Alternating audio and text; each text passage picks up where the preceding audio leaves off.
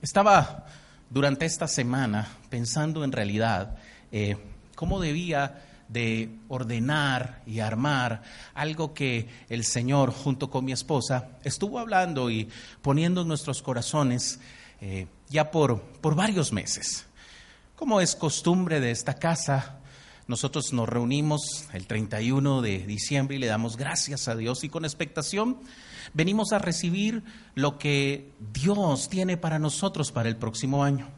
Así que imagínese la responsabilidad que su servidor siente cada año de asegurarme de orar y orar bien, oír a Dios, porque si lo puedo decir de alguna manera, me siento tan responsable de llevar el timón, sé que Dios es el que lleva el timón de esta casa, pero en términos de, cómo opera Dios en medio de nosotros, sé que como pastores nosotros tenemos una grandísima responsabilidad.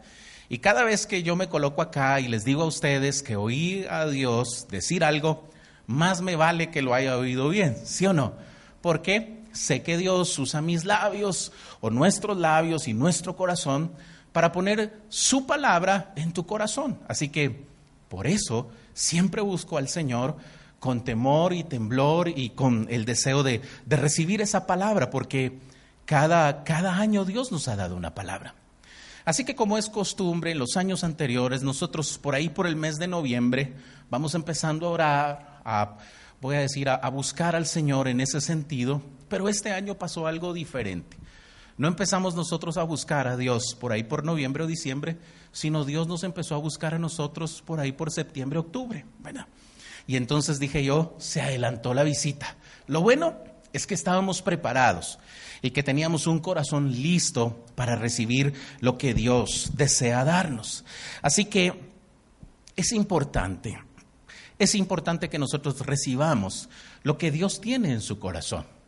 Hay algunas personas que se preguntarán, ¿por qué es tan importante tener una palabra de Dios para iniciar algo como un año? Voy a tratar en mi introducción de explicarte eso mientras tú me ayudas y abres tu Biblia en el libro de Proverbios capítulo número 29, por favor. Abre, ábrela o enciéndela. ¿Está bien? Proverbios 29. Y quiero leer el versículo número 18. Veo que hay algunas personas anotando. Me gustan los que anotan porque a ellos no se les olvidan las cosas. Ahí hay un lapicero enfrente de la silla si quiere tomar un papel y anotar los pasajes que hoy vamos a compartir. Pero bien, dice Proverbios capítulo 29, verso 18. Sin profecía, el pueblo, ¿qué cosa? Dice Proverbios, no, la versión anterior de la Reina Valera, si me la colocas por favor, dice, sin profecía, el pueblo se desenfrena. Eso es lo que dice la versión de 1960 de la Reina Valera. Mas el que guarda la ley es bienaventurado. Sin profecía el pueblo se desenfrena, mas el que guarda la ley es bienaventurado. Ahora, yo quiero que leamos ahora sí la otra versión que está ahí, que es una versión en inglés llamada El mensaje. Me pareció a mí esta versión Ah, muy interesante y vea cómo, cómo describe este pasaje de la Escritura. Dice, siempre Proverbios 29, 18, si el pueblo no puede ver lo que Dios está haciendo, trastrabillan o se tropiezan ellos mismos. Pero cuando prestan atención a lo que Él les revela, es cuando son, ¿qué cosa? Más bendecidos. Entonces, en este pasaje nosotros podemos encontrar lo importante que es tener una palabra del Señor. La versión anterior dice que sin profecía el pueblo se desenfrena. Así que hay muchas maneras de llamarle a una noche como esta y por toda, por toda la nación estamos teniendo servicios de proclamas proféticas, de declaraciones proféticas. Creo que es importante y el corazón de todo ministro y pastor es precisamente eso, buscar una palabra de parte de Dios para que para que la iglesia sea bendecida. Pero me gustó mucho esta versión, la última que leímos, Porque dice que si el pueblo no puede ver lo que Dios está haciendo, van a tropezar ellos mismos. Y luego habla acerca de lo importante de la revelación y dice, pero cuando prestan atención a lo que Él les revela, es cuando son más bendecidos. Así que pregúnteme a mí si yo no quiero que la iglesia que Dios me ha confiado pastorear sea bendecida. Claro que deseo que seamos bendecidos. ¿Cuántos desean acá ser bien, bendecidos por Dios? Levánteme su mano si usted desea ser bendecido por Dios. Entonces, este, esta versión dice que hay una manera en la que tú y yo podemos ser no solo bendecidos, sino más bendecidos. Y es cuando nosotros prestamos atención a lo que Dios está revelando y no solo prestamos atención, sino que estamos atentos. Ahora, quiero resumir en, cinco breves puntos el por qué es importante que tú y yo tengamos una palabra de parte de Dios para empezar el año. El primero es porque si nosotros contamos con una palabra de Dios, seremos guiados y tendremos una buena dirección. ¿Me escuchó? Entonces, todos nosotros queremos terminar el 2016 de buena manera, ¿sí o no? Y para poderlo hacer, ¿qué necesitas tú? Necesitas dejarte guiar por Dios. Todos nosotros sabemos que Dios conoce todos nuestros caminos porque Él los trazó y Él los planeó. Así que, ¿quién mejor que nos pueda indicar cómo llegar a un destino sino aquel que preparó el destino que Él tiene para ti y para mí? Por eso es importante recibir una palabra de parte de Dios, porque eso nos da dirección. ¿Sabe por qué otra cosa es importante? Porque nosotros, si tenemos una palabra, no terminaremos el año perdidos o en un lugar donde Dios no planeó. Así que es importante. Yo deseo que tú en diciembre del 2000, no 6, sino 16, tú llegues a un buen sitio, tú llegues a un buen lugar. Que no te pase el otro año donde dice, donde tú digas, ¿y a dónde vine a parar? ¿Y por qué estoy aquí? No entiendo. No, yo no quiero eso. Quiero que el próximo diciembre tú y tu familia estén, vengan a este servicio lo más sonrientes. Mire, que nosotros tengamos que dar pastillas para aliviar el dolor de tanta sonrisa que usted va a traer el próximo año. pero si nosotros recibimos esa dirección de parte de Dios, entonces vamos a terminar en un buen lugar. La tercera razón, ¿por qué tú necesitas una palabra de parte de Dios? Es porque si tú la tienes, no vas a caminar a ciegas.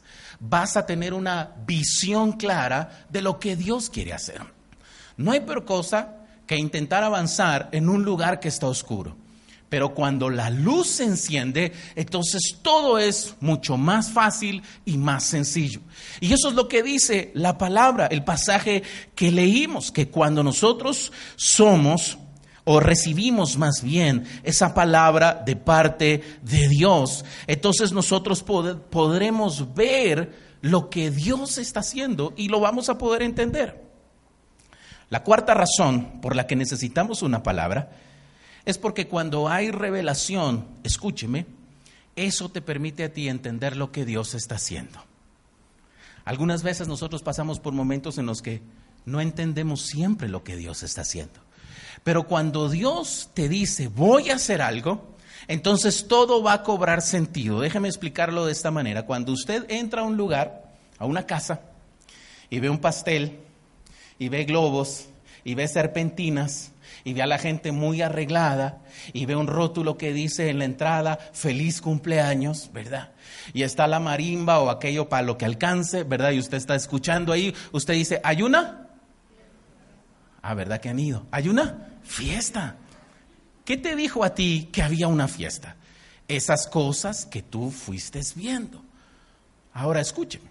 Cuando nosotros tenemos una revelación de parte de Dios, empezamos a ver cosas y entonces entendemos que hay algo que está pasando, hay algo que Dios está haciendo y lo bueno es que Dios tiene una tremenda fiesta para nosotros en el 2016. ¿Cuántos creen eso? Voltéese con el vecino y dígale, el otro año estaré de parranda todo el año. Dígale, ¿verdad? Voy a estar de parranda, pero con Dios. Ahora escuche. Lo último, el quinto punto por el cual tú necesitas una palabra. Es porque la Biblia dice que si tú tienes una palabra, entonces vas a tener plenitud de bendición. ¿Me escuchaste? El pasaje que leímos termina de esta manera. Dice, cuando tú has puesto atención a lo que Dios revela, es cuando más bendecido serás. Entonces, de eso se trata. Por eso estamos aquí esta noche. Venimos a recibir una palabra por estas razones. Espero que se acuerde de las cinco, ¿verdad? Y si no, pues si no las anotó, pregunte por ahí. Pero escogió una buena noche para estar acá y yo lo bendigo. Y ahora sí, después de mi introducción, comparto la palabra que Dios nos dio para el 2016. Dios nos dijo que este año 2016, o en este año 2016, Él haría nuevas todas las cosas. ¿Qué es lo que Dios va a hacer? ¿A cuántos de los que están aquí les gusta lo nuevo? Levánteme la mano, ¿verdad? Dios para sus bendiciones no tiene paca. ¿Sí me escuchó? No todos entendieron eso, un día le explico. Pero las bendiciones de Dios, las bendiciones de Dios son bendiciones. La palabra dice que Dios puede hacer nuevas todas las cosas. Dios tiene preparado para nosotros algo poderoso en el 2016. Y como les digo, finales de septiembre, principios de octubre, Dios nos dio esta palabra y nos dijo, en el 2016 yo voy a hacer nuevas todas las cosas. Y nos emocionó escuchar esa palabra. Y por supuesto, cada vez que tú recibes una palabra de Dios, siempre vas a encontrar en la escritura esa dirección que Dios te está dando. Y nosotros la encontramos en Isaías capítulo número 43. Venga conmigo, por favor, a Isaías 43, verso 16. Dice la palabra. Esto dice el Señor. Si usted quiere apuntar la escritura para este año, anótela Isaías 43, del 16 al 19.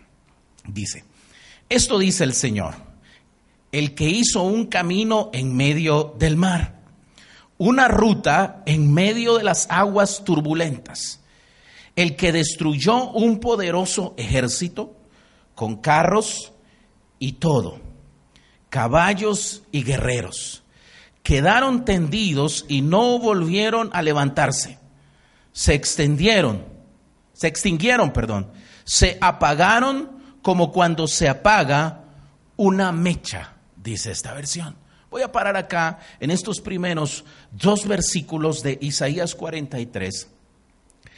Y yo quiero que usted note, el Señor le está dando una palabra al pueblo de Israel pero empieza esta palabra de esta manera. El Señor les trae a memoria algunas cosas que ellos habían vivido. ¿Qué es lo que Dios estaba queriendo hacer acá? Él quería darles una imagen a su pueblo para que ellos traten de recordar lo más grande que, han, que le han visto a Dios hacer hasta ese momento.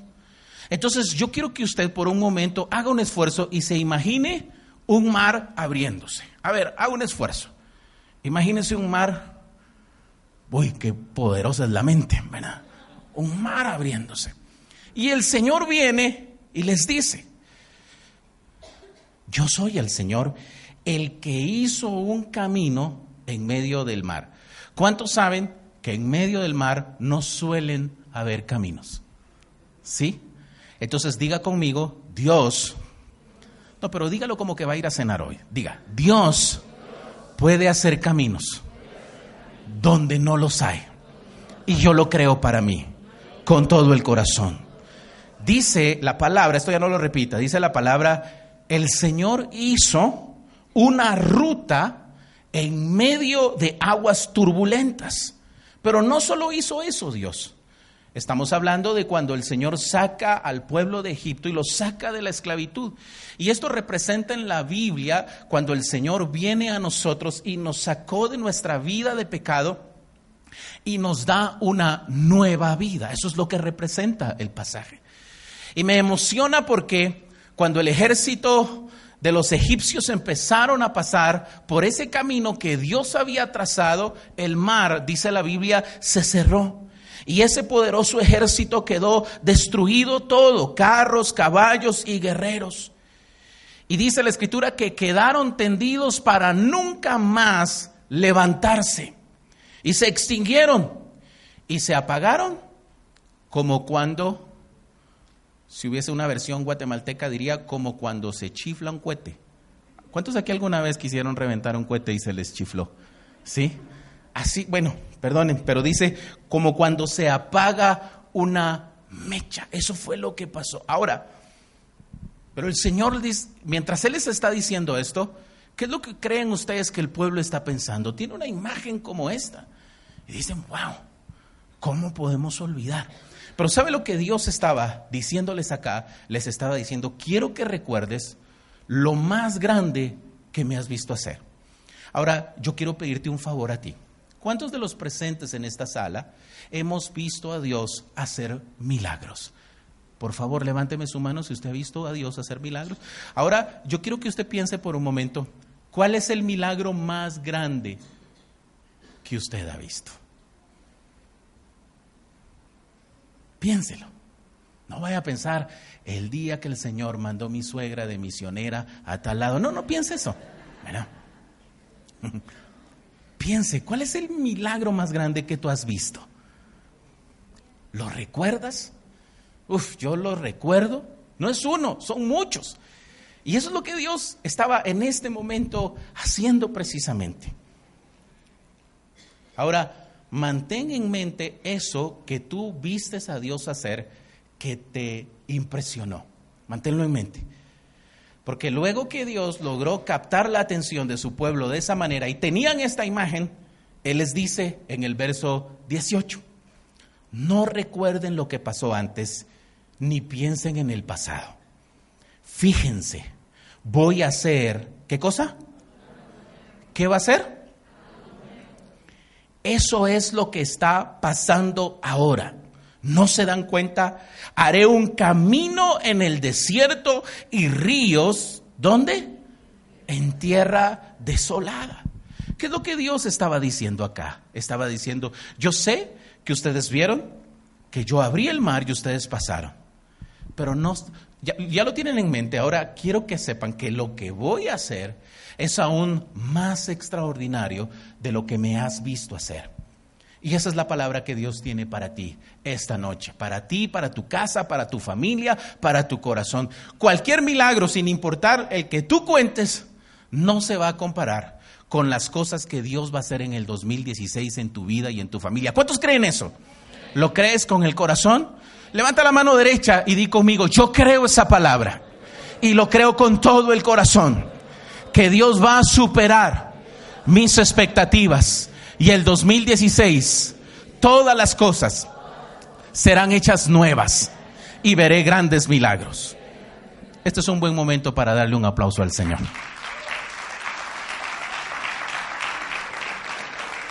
Ahora, yo esta, esta palabra Dios no la da. Y lo voy a poner en otras palabras. Dios nos dijo, lo que han visto hasta ahora no se compara con lo que yo voy a hacer para ustedes como iglesia, como familia. Y yo no sé tú, pero yo estoy listo. Ya no aguanto que den las 12, ¿verdad? No para dar abrazos, sino para que empiece el mejor año de nuestras vidas. ¿Cuántos, al igual que yo, quieren que lleguen las 12? Esto no se trata de 12 uvas. ¿Sí me escuchó? Usted no necesita 12 uvas, poner maletas en la calle. Yo he oído cosas hasta que se ponen la ropa interior al revés. ¿Verdad? Y algunos que no quieren viajar no se ponen ropa interior. no, esas ya me lo inventé yo, son bromas. Pero escuche, nosotros, ¿qué es lo que necesitamos? Nosotros necesitamos comer uvas no es pecado. Pero usted necesita recibir una palabra de Dios. Eso tiene más poder que usted se coma un viñedo entero. ¿Sí? Y de Israel, así ungido, ¿verdad? porque usted tiene una palabra del mismo corazón de Dios. Ahora, yo quiero que veamos algunas cosas importantes que estaban pasando en este momento en Israel. Preste atención. Dios trae esta palabra. Pero me, me, pareció muy interesante a mí ver que en este momento el corazón del pueblo se había endurecido. Buscaban sus propios caminos y se habían olvidado de los caminos de Dios. Y yo digo, qué bueno es Dios misericordioso porque se encontró un pueblo con el corazón duro. Se encontró un pueblo que habían decidido buscar sus propios caminos y se habían olvidado de Dios, pero Dios no se olvidó, no se olvidó de ellos, ni se olvida de nosotros. Yo quiero preguntarte, ¿qué caminos estás buscando tú seguir en esta noche? ¿Tus propios caminos o los caminos que Dios hizo para ti? La Biblia dice que aquel hombre que dice, yo voy a hacer esto mañana y voy a hacer esto otro y voy a hacer esto otro, el mismo Dios les dice, ¿por qué dices eso? No estás seguro que vas a tener vida. Más bien di, voy a buscar a Dios, voy a agradar a Dios y voy a hacer lo que Dios planeó para mi vida. Debo decirte algo esta noche, es una noche muy apropiada para que lo escuches. La felicidad plena del corazón del hombre o la mujer no radica en que tú logres todo lo que tú pienses que quieres hacer. La verdadera felicidad se encuentra en entender para qué nacimos, cuál es el propósito divino, por qué estamos aquí y en hacer y en cumplir los planes y los propósitos de Dios. Por eso Dios está aquí esta noche diciéndote, yo te voy a bendecir pero es importante que no endurezcas tu corazón, que empieces a buscarme a mí, ¿verdad? Porque mire que yo, qué pena que voy a decir esto, pero, pero, porque ustedes saben que yo aquí siento libertad, amén.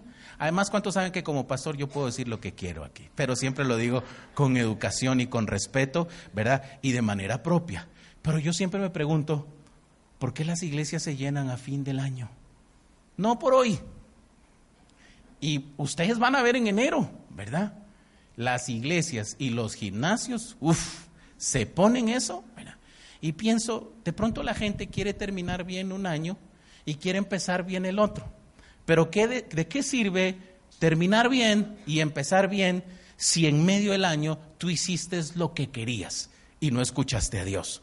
Pero eso no es tu caso. Voltese con el vecino y dígale, el pastor no está hablando de mí. Dígale, por favor. Verás, habla de otros. Lo que nosotros necesitamos hacer es no endurecer nuestro corazón. ¿Sabe?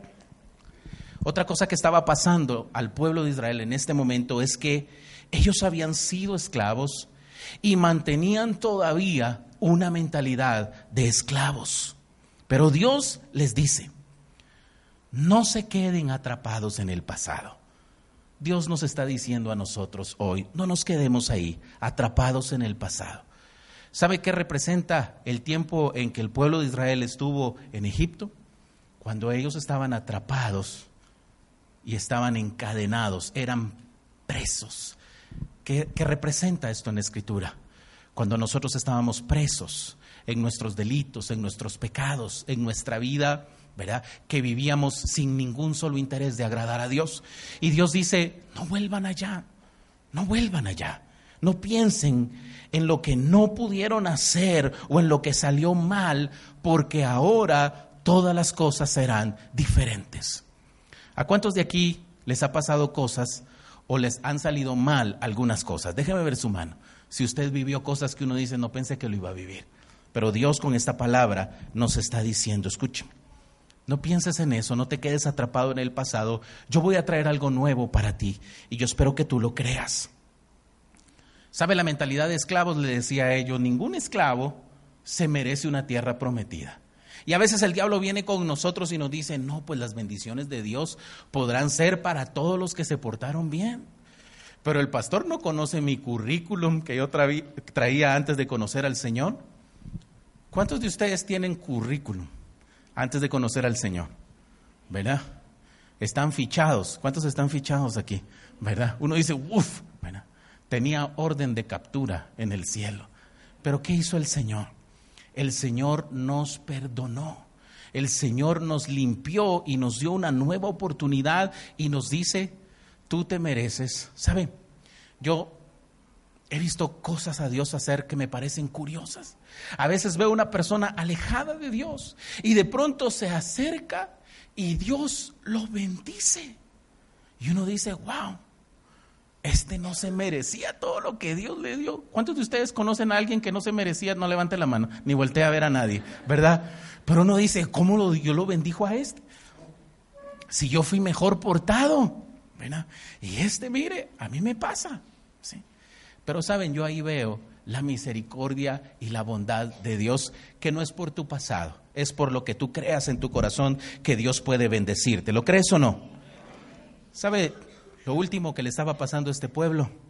Ellos estaban, habían sido, habían sido atrapados por la apatía, la rebeldía y el desánimo. Era un pueblo que estaba apático, ellos estaban rebeldes y ya no querían continuar. Y Dios viene con esta palabra y Dios les está diciendo, saca de ti todo lo que ha apagado tu vida espiritual. Dios nos dice eso hoy. Para empezar un buen año, cada uno de nosotros sabemos qué cosas apagan nuestra vida espiritual. Quitémoslas. Tú necesitas estar en una buena condición espiritual. Escúchame esto, para que no te pierdas lo que Dios quiere darte. Entonces esto se trata de ti, no solamente de Dios. Y Dios les dice, ¿no te das cuenta? La apatía, la rebeldía y el desánimo oscurecen tu espíritu. Es lo que Dios les dice a ellos. Y nosotros esta noche debemos de sacudirnos todo esto y decir, Señor, yo creo esta palabra que tú me estás dando. Y si hay apatía en mi vida, si en mi vida, Señor, hay rebeldía o estoy desanimado, llévate eso. No lo quiero. Quiero recibir lo que tú tienes para mí. ¿Cuántos de aquí quieren recibir lo que Dios tiene para nosotros? Y luego el Señor les dice, miren, haré un camino en el desierto y ríos en la soledad. Fíjense ustedes que en este pasaje, cuando uno va al hebreo original, esta, esta palabra desierto se lee Arabá. Y justamente es un desierto que se encuentra en Israel. Me conseguí una fotografía para que usted lo vea. Ahora, Dios dice, voy a hacer un camino en el Arabá y voy a hacer ríos en esa tierra. Entonces, quiero que preste atención. Para el pueblo de Israel, este desierto significaba mucho. Ellos lo conocían, Sabían la historia, sabían lo que habían vivido, sabían las experiencias que habían tenido. Y me parece el Espíritu Santo tan maravilloso que los lleva a ellos a una imagen y les dice, escucha lo que yo te digo, piensa en este lugar, porque mientras pienses en este lugar, que ¿qué representa? Representa un terreno hostil, representa la opresión, representa las dificultades, representa las luchas. El Señor no les dice, te voy a sacar de las luchas. ¿Qué le dice Dios? Cuando estés ahí, voy a hacer un camino en ese lugar. Y por cierto, voy a hacer que nazcan ríos en esa tierra desolada. ¿Cuántos de los presentes conocen Israel? ¿Cuántos conocen Israel? Uy, no muchos. El otro año vamos a hacer un viaje y nos vamos todos a Israel. ¿Cuántos se apuntan? Algunos se ríen, ¿verdad? Y dicen, uy, pastor, yo ni a Matitlán llego, ¿verdad? Pero si usted le cree a Dios, porque a mí me gustaría estar en este lugar. Nosotros con mi esposa tenemos un sueño. Y escuchen, cuando usted vea mis fotos en el Facebook con mi esposa en Israel, van a decir, oye, el pastor le creyó a Dios. Y en el siguiente ya sale usted abrazado conmigo ahí en ese lugar. Pero oiga, este lugar representa algo muy tremendo. Es bien interesante que en este desierto hay algunos ríos que la gente no se explica cómo es que brotaron esos ríos de ahí, pero yo debo decirte, fue Dios para protección de su pueblo. Y es algo físico que está ahí, que tú puedes ir a ver. Ahora, ¿qué significa esto de que Dios hará un camino en el desierto? Dios le dice, cuando tú estés en el Arabá o en el desierto, yo voy a hacer un camino. ¿Por qué un camino? Te diré. Porque en este lugar hay muchísima tierra suelta. Y cuando tú estás caminando, no sé si has caminado, ¿alguien alguna vez se ha subido a una montaña de arena? O a lo mejor de niño estaban construyendo un lugar y había una montaña de arena y tú decidiste jugar ahí. ¿Qué te pasó cuando estabas en la montaña de arena? ¿Qué le pasaba a tus pies? Se hundían y no podías avanzar. Entonces, ¿qué es lo que Dios nos está diciendo? Yo te abriré un camino que te permitirá dejar atrás lo que no te ha permitido avanzar. Si tú has sentido en tu vida que no has avanzado, este es el año en que Dios va a hacer un camino y tú vas a poder avanzar donde antes has intentado, porque hay quienes dicen, no, yo ya no vuelvo a pasar por ese lugar, pero ahora será diferente porque Dios te va a permitir avanzar. Escuche, ¿sabe que en este desierto hay unas cosas muy particulares? Hay plantas que tienen muchas espinas y no dan fruto. Y Dios nos está diciendo, ¿qué representan las espinas en una planta? Representan el dolor. Dios nos está diciendo, voy a quitar el dolor de tu vida, la amargura, voy a quitar las heridas, el daño que te han hecho otras personas. Y vas a florecer y tendrás fruto que sacie tu hambre y el hambre de otros. ¿Cuántos creen esa palabra para ustedes el próximo año? Todo lo que ha representado dolor para tu vida se va a ir, porque Dios dice, en medio del desierto, yo voy a hacer un camino.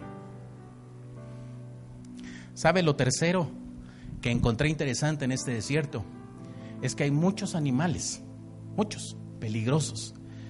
Y estos animales hacen una sola cosa, te diré, ellos se esconden. Y en la noche, cuando la gente está ahí atravesando el desierto, salen para comer y subsistir y matan todo lo que encuentran. ¿Sabe qué es lo que Dios nos está diciendo? Este año voy a hacer que tus enemigos sean descubiertos y los voy a destruir a todos. Tu vida estará segura porque yo voy a trazar un camino para ti. ¿Cuántos creen eso? Es lo que Dios está diciendo. Para el pueblo de Israel todo esto estaba haciendo sentido pleno. Y yo espero que con estas imágenes y con esto que estoy compartiendo en tu corazón, busques al Señor que represente esos desiertos. Porque Dios te dice, voy a hacer un camino en medio de él y voy a darte ríos en esa tierra. Quiero ir terminando con el pasaje de Isaías 41. Dice el verso 17. Si vienes a Isaías 41, 17. Dios dijo, cuando los pobres tengan sed y con la lengua reseca busquen agua y no la encuentren, yo vendré a rescatarlos y no los abandonaré. Yo soy el Dios de Israel. Entre los cerros desiertos y entre los áridos valles haré que broten ríos, arroyos y manantiales. En los lugares más secos plantaré toda clase de árboles. Así todo el mundo verá que con mi poder yo he creado todo esto. Entonces comprenderán que yo soy el Dios Santo de Israel. Y eso es lo que Dios te está diciendo a ti esta noche. ¿Me escuchas? Dios te está diciendo, porque, ¿sabe? La gente dice, uy, pues las cosas se están poniendo más complicadas. ¿Cuántos saben que las cosas en este mundo se están poniendo complicadas? ¿Cuántos alguna vez habían sentido tanto calor en un diciembre? ¿Verdad? Y usted sabe lo que está pasando, no solo, en, no solo allí, en todos lados. No te compliques, te diré algo. Simplemente lo que dice la Biblia que va a empezar a suceder, está sucediendo ya. Pero Dios nos dijo, cuando esas cosas pasen, no te angusties. Recuerda que yo estoy contigo.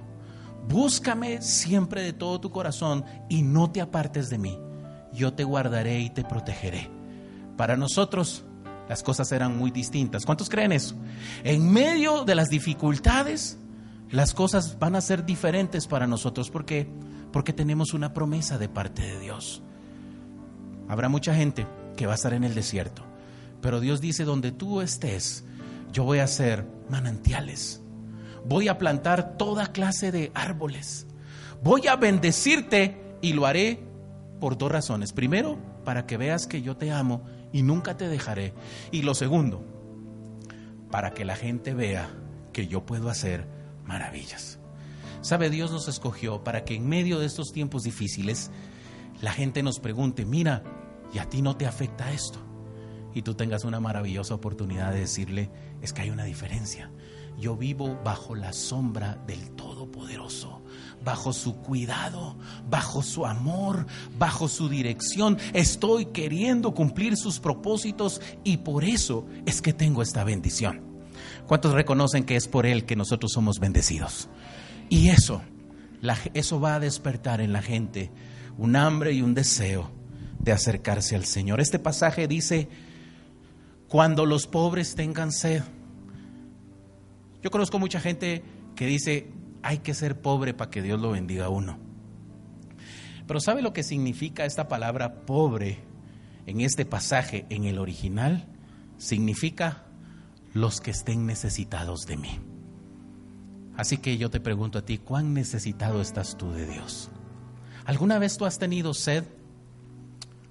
¿Cuántos han tenido sed alguna vez y les queda muy lejos tomar agua? ¿Qué se siente? Uf, tú sabes lo que se siente. Y haces cualquier cosa. A lo mejor pasaste no sé cuánto tiempo y de repente te encontraste un lugar y hay una botellita de agua salvavidas que venden. Y tú estás así, que el desierto del Sahara no te gana lo seco que tienes la boca. Y te dicen, mire, aquí el agua la tenemos económica, 50 que sale la botellita. ¿Qué dices tú si tienes mucha sed? Deme cuatro. ¿Sí? ¿Qué estoy tratando de decir con esto? Si tú tienes sed, estás dispuesto a pagar cualquier precio. Entonces, escúcheme, si tienes sed de Dios, llegó el año de pagar el precio para que Dios sacie tu sed. Muchas personas lo van a conocer a Él. ¿Por qué? Por lo que la gente vea que Dios va a ser contigo. ¿Cuántos creen y reciben esta palabra en su corazón para el 2016? Voy a repetírtela, por si no me pusiste atención en toda la prédica. Dios nos dijo que el 2016 Él haría todas las cosas nuevas en tu vida. Levánteme sus dos manos al cielo si usted recibe esa palabra para su corazón. Cierre sus ojos ahí donde está, con sus manos levantadas. Cierre sus ojos diga, Señor, yo recibo esta palabra, Señor. Estoy aquí, Señor. Tal vez piense que no la merezco, Señor. Tal vez no fui tan bueno en el 2015, Señor. Pero así como te encontraste con Israel, en aquel momento en que su corazón estaba duro, se habían olvidado de ti, Señor. Estaban llenos de desaliento, de desánimo, de apatía. Pero tú te acercaste a ellos y les dijiste, acuérdense lo que yo hice no se comparará con lo que voy a hacer por ustedes. Y eso nos, viene nos vienes tú a decir esta noche, Señor.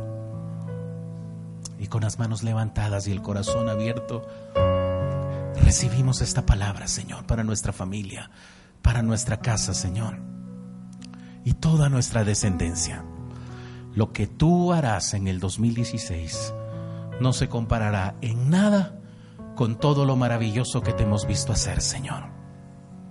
Y hoy lo recibimos en el corazón. Y te damos gracias, Padre, porque creemos, Señor, que aunque hayan desiertos, tú no nos abandonarás en ninguno de ellos. Harás un camino, Señor. Y harás ríos en tierra desolada, Padre. Hoy creemos, Señor, que tú vas a hacer algo nuevo está pasando desde este momento, Señor. Y queremos darnos cuenta, Señor. Harás ese camino en el desierto y ríos vendrán a nuestra vida, Señor. Y tú vas a bendecirnos, Dios Todopoderoso. Nosotros lo creemos, bendito Dios. Y te damos gracias, Padre. Porque hoy tenemos dirección. Porque hoy hemos escuchado lo que tú has planeado y decidimos abrazarlo esta noche, Señor, y tener esta palabra durante todo el año, creyéndola, Señor, y viviéndola, Padre.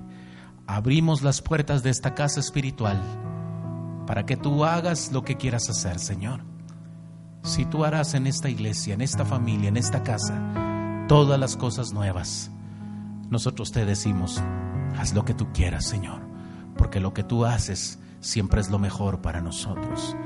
Te damos gracias, Señor, y te bendecimos, bendito Dios del cielo.